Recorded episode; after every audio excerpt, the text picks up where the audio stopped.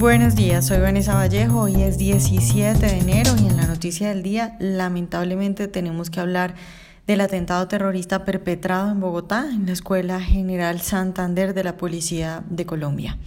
A nuestros electores, bienvenidos como siempre. Hacia las nueve y media de la mañana de este jueves 17 de enero, un carro bomba cargado con 80 kilogramos de pentolita estalló dentro de las instalaciones de la Escuela de Policía General Santander. Lo que extraoficialmente se conoce es que al parecer el vehículo habría entrado por la fuerza, casi atropellando a los encargados de la seguridad, para después estrellarse contra un alojamiento femenino de policías y bueno, ahí estalló el cargamento.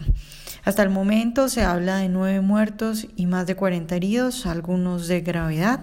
El fiscal general de la Nación, un par de horas después de que sucediera el hecho, reveló la identidad del terrorista que conducía el carro y también las placas del vehículo. Además de esta información, también está el dato dado por Ervin Hoyos. Esto es extraoficial, no ha sido confirmado por las autoridades, pero Ervin Hoyos, el presidente de la Federación Colombiana de Víctimas de las FARC, es un hombre que goza de mucha credibilidad en Colombia, entre otras cosas, pues por sus años de trabajo. Y él dice que fuentes le han informado que el terrorista que condujo el carro bomba a la Escuela General Santander Estuvo en el Frente 10 y luego en el Frente 45 de las FARC, que sería lo que hoy llaman disidente, y según Hoyos, el terrorista estaba delinquiendo desde Arauca en alianza para el ELN. Se especula todavía quién pudo haber sido por la coyuntura y por lo que ocurre en este momento en el país. Lo más probable es que sí sea el ELN, que para quienes me escuchan desde fuera de Colombia, les cuento que el ELN es un grupo guerrillero que espera en este momento acogerse a un acuerdo como el que recibieron las FARC, que como ustedes saben, pues les dio impunidad y les dio escaños en el Congreso y bueno, todas las prebendas que ustedes quieran. De hecho, en redes sociales se comparte un tuit que publicó la cuenta Frente Urbano ELN hace tan solo dos días y en el que se lee lo siguiente. Algo sucederá en el calor de esta ciudad, un estallido de mujeres y hombres que se empiezan a organizar para sacar tanta maleza de este gran jardín de flores rojas. Para muchos en redes sociales este tuit pudo ser el aviso del terrible atentado que se llevó a cabo hoy. Como ven, pues no hay todavía mucha información oficial por ahora. Lo que sí hay, por supuesto, son muestras de solidaridad por millones, de solidaridad con las familias de los heridos y de los asesinados y desde luego solidaridad con la policía colombiana que lleva ya bastante sufriendo los ataques de los terroristas. En redes sociales también se ve, por supuesto, reclamos de la izquierda sin ningún sentido y que duelen a la gran mayoría de los colombianos. Reclamos de la izquierda, por ejemplo, afirmando cosas tan sin sentido como que esto es un falso positivo. Pero como les digo, es evidente en redes sociales que la gran mayoría de los colombianos, millones de colombianos, se sienten agobiados por esta situación y piden al gobierno que actúe efectivamente. Creo que además de la solidaridad de millones de colombianos, también se ve en redes sociales un llamado claro al presidente Iván Duque a que reaccione con contundencia ante estos hechos. Y es que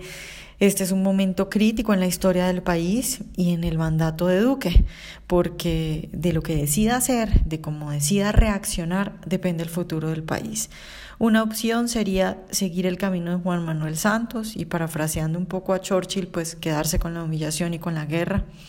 Eso sería intentar no enojar a los terroristas, asustarse con esto que acaba de ocurrir y no combatirlos, sino más bien ofrecerles, si son el ELN, por ejemplo, un acuerdo similar al de las FARC, con todos los beneficios, sin justicia, sin exigirles nada a cambio y más bien prometiendo que no se los atacará cosa que al final no es más que darles el poder. La otra opción es la que tomó Álvaro Uribe Vélez en el 2002 cuando llegó a la presidencia lucha frontal contra el terrorismo y las guerrillas.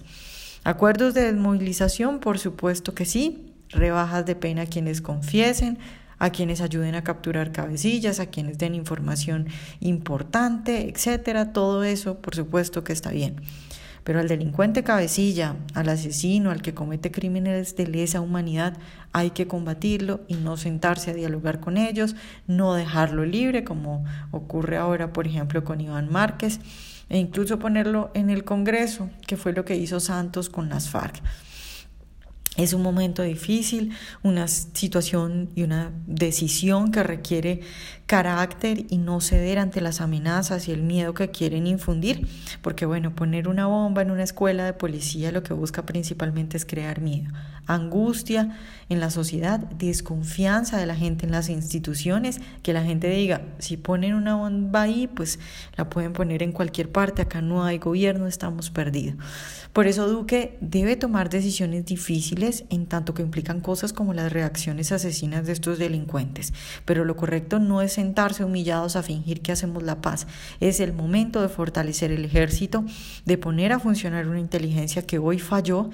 y de enfrentar a los delincuentes, de enfrentar esa tal paz que nunca fue, esa falsa paz de la que hablan muchos, pero que los colombianos sabemos que no existe, porque si en este momento no hay militares heridos en la misma proporción que antes, porque mucha gente dice, bueno, la paz sí llegó en el hospital militar, ya no hay heridos como antes. Bueno, eso sucede porque los militares están escondidos, porque los guerrilleros se volvieron a fortalecer durante el proceso de La Habana y hacen lo que quieren. Acá lo que sucede no es que los malos estén controlados, sino que el gobierno ha decidido dejarlos hacer lo que quieran.